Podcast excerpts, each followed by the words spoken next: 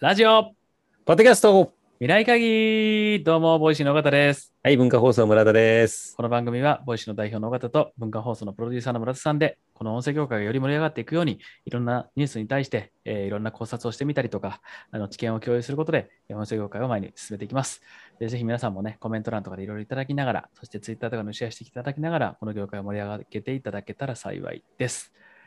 はい、よろしくお願いします。ですね。よろしくお願いします。はい、ちょっと今日のトピックスはですね、うん。あの中国でですね、あのまあ日本版もありますけど、ヒマラヤ、シマラヤとも言いますけど、ヒマラヤがですからね、あの今人気なんですけども、そこの中で、えー短い時間で耳から本をインプットするというボイスブッククラブというのが、まあ、中国で、まあ、3年間で1000億の市場を築いたらしいんですけど、それが日本に初上陸したというトピックスがありまして、うんあの、ブックプレゼンテーターが、まあ、ピックアップして本を、まあ、音声で解説したり紹介していく番組らしいんですけども、うん。そのブックプレゼンテーターに、えー安藤美冬さん、えーまあ、作家コメンテーターとして活躍する、まあ、インフルエンサーとしても活躍するうん。安藤美冬さんが、まあ、本をピックアップして紹介して、えーいくということで、これがね、えー月えー週3回ですかね。週3回配信して、毎月10冊を超えて届けるということで、まあ、月額960円を払ってねという、うんまあ、本を入り口にして、こういう音声楽しみませんかっていう、まあ、サービスなんですけども、はい。はい、小川さん、これどう見ました？あめっちゃ。厳しいっすね。けど、もうえめっちゃ厳しいですか？いやーもう稼ぎたかったんでしょうね。稼ぎたいでしょう。まあ、え？960円で何人入るのか分かんないですけど、まあ、とりあえずその速攻でこれが1000億になっちゃう中国の怖さ？まあ、3年間で1000億円ね、こういう本をね、ブック、ボイスブッククラブですか、えーなったってことなんですけどもい。やーすごいな。いやまあ厳しいですか？なんかね、、はいろいろ考えたんだと思うんですけど、もうなんかはい結構あれですよね、あの島田さんはこう安藤さんをめちゃくちゃ推してますよね。あ、ドミニクさん。あ、もともとやってますもんね、やってますね、番組結。構出てきて、まあ、すごい入る方ですし。はい。はいも僕ともとあの、美冬さん、あのご存知ない方言うと、もともと集英社の編集者を経て独立して、まあん、一時期ね、ノマドワーカーとかね、いうキーワードで割とあの話題になった、結構前ですかね、えーいうところで、その。あ、そうですか。はいそう。ですか。安藤さんはもうとにかく本が大好きで、延べ1万冊読んでるそうです。すごいですねな。で、そんな安藤さんがピックアップする本をうん紹介するってことなんですけども。はい。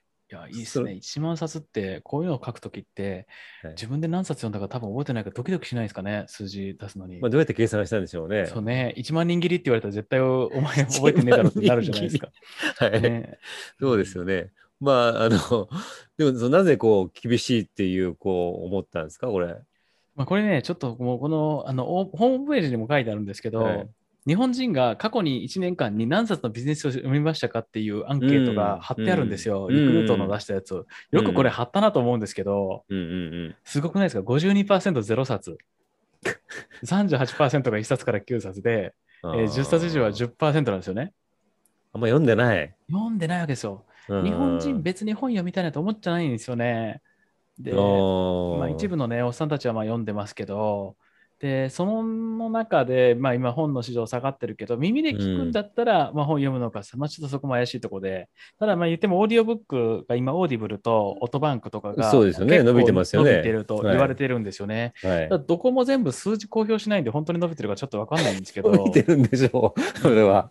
えーでもねそういうね、いや本に買って読まないけども、まあ、手軽に耳で入れたいみたいなニーズは、すごいあるんじゃないですか？いや、まあそうですね。いや、あると思います。で、んそれをさらにこれはおすすめもしてもらってっていうことそうで、まあ、オーディオブックがあんだけたくさんあっても結局進められないよと、結局みんな聞かないとということ。で、おそらく出ているんだと思うんですよね。う。うんん。で、それが言ったら、Kindle、あの、じゃあ、あの、オーディオブックとか、そういうもので言うと、何でも好きなものが読めるよっていう形になっていて、うんで、そ、れで大体1000円ぐらいなんですよね。うん。だから、その自分で好きなものが選べる1000円と、もううん。おすすめ10冊を、まあ、強制的に進めてくれるのどっちがいいかっていうことになってくるんだと思うんですよね。でなんかそうそういう点で考えると、あのまあまあまあ、あのすお勧められたいっていう受動体的な人は、まあ、結構いるだろうなとは思いますと。でただ、その差別化難しいですよね。だから、まあ、やっとこれが出てきて、結構その、安藤さん、こうミッフィーのね、ミッフィー、はい。ミッフィーって書いてあるからね、ミッフィーの選んだものが嬉しいっていう属性と、はい。これがどうどういうふうに、まあ、関わるんだろうなと思ってて、で、本読みたい人の皆さんって、今話題のものをみんな読みたいのか、どうなんだろうなと。思うわけですよ。うん、で、あとは、今、中国人って皆さんめちゃめちゃ向上心が旺盛で、うん。なんとかこう仕事しないといけないから、もう暇さえあれば勉強するんですよね。うんうんうんうんうんで、まあ、なるほ 1, どね一週間の中でも、大体こう学習時間をむちゃくちゃ入れて、将来のキャリアにちゃんとつけなきゃっていう感じ。うん10年後の仕事はなないかもしれないと思ってるわけですよね。日本人全く勉強しないで1週間の勉強時間5分って言われてるってういうん。話なわけですよ。だってもう村田さんももう確実に98%ぐらいはあのはい5年後に自分の今の会社にいないと思ったら今日からちょっと勉強しなませんか、そうですね。うんもう本当にまずいですね。はい。いやなんか。で中国人はまあそういう、こう、なんていうか、危機感というか、めっちゃ本読んでるんですよね。う。うん。ん、で、でその結文化の差が結構ある結構その音声にもお金を払うって言いますよね。めっちゃ払うんですよね。中国の方は。だから中国のシマラヤさんは、あのうん。もうすぐアメリカの市場で上場するんですけども、うんうん売上が680億あって、で、すごいんですよ。うん。であのーで、売上のよ43%ぐらいかな、があのーまあ、サブスクリプション課金でユーザー課金なんですよね。うん。で、ユーザーさんの14%が課金してるっていう、うん。なってるので、まあ、結構みんな、あの、音声にお金を払うって文化が当たり前になりつつある。うんそこの文化は結構でかいですね。そうですね。あの、今思ったのは、そのやっぱり本を手軽に読みたい、内容を知りたいっていうニーズと、その安藤美冬さんに選んでもらいたいっていうニーズがあって、それ掛け算になってしまうんで、うん掛け算がやっぱり減ってきますよね、そのニーズが。うんで、で、安藤美冬さんが自分のために選んでるわけじゃないですもんね。自分が選んだやつあなたに、あなた、あなたって不不特定多数のみんなのあなたじゃないですか。うんうんその辺が、あの、どうなのかなって言って、あの、ん結構話題になったのは、北海道のあの、岩田書店って、うん1万円選書っていう、あありますね。ありますよね。あれって、自分のために、その、岩田書店の人が、うん自分のために、こう、なんか、プロフィールシートかなんか見て、あなたはこの本とこの本とって言って、リアルに送ってくる。そうすると、なんか、読む価値よりも、その選ばれた、実際リアルのものが届くって価値がありますもんね。いや、ありますよね。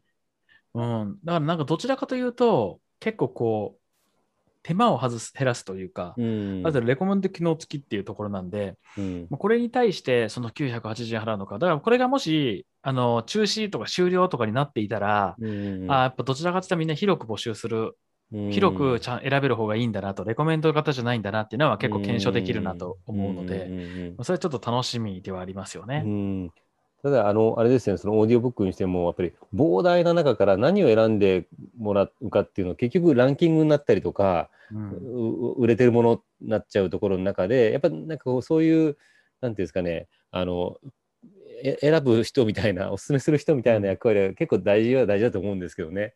いや、なんか僕はね、違うと思ってるんですよ、これな。やっぱり。だって、僕、自分でオーディオブック聞くときって、もううん聞く本は活字の方で探した上で読んでると思うんですよね。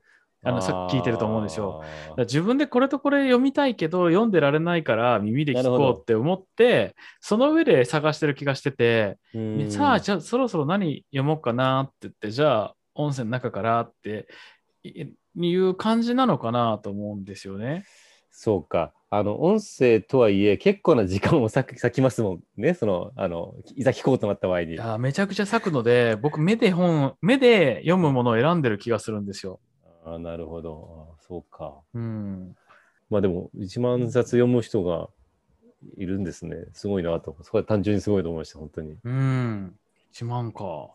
いや、でも、この本は僕も書いてみて思ったんですけど、うん。やっぱまあ、すごい時間かかるし、うん労力もかかるから、やっぱりインターネット上に結構いい情報ってたくさん載ってるなっていう感じがあるんですよね。うん本読むまでもなく。うんうんうん。それで、まあもちろん本だからこそ書くことも多分あるんですが、うんうんなんかこう、本をひたすら読んでる人って、まあ、ある程度インターネットで集めるのはそんな得意じゃない人も結構多いのかなとか思って、うん。うーんその中で耳で集めたい人ってどういう人たちなんだろうとか、うん。その辺は結構思ってて、でも目がしんどくなって疲れてるっていう人もいるだろうし、うん。僕も耳で。で聞きたいなって時計も全然あるんですけど、まあ、集めるのも結構スキルもいったりしますよね。集め方とかうんっていうのもあるかもしれないですね。なるほど。安藤さんのブックジャーニー、ミッフィーズブックジャーニーがどう出るか、ですね。どう転ぶか。いや、よう応援ですね、これは。応援です。応援ですね。はい。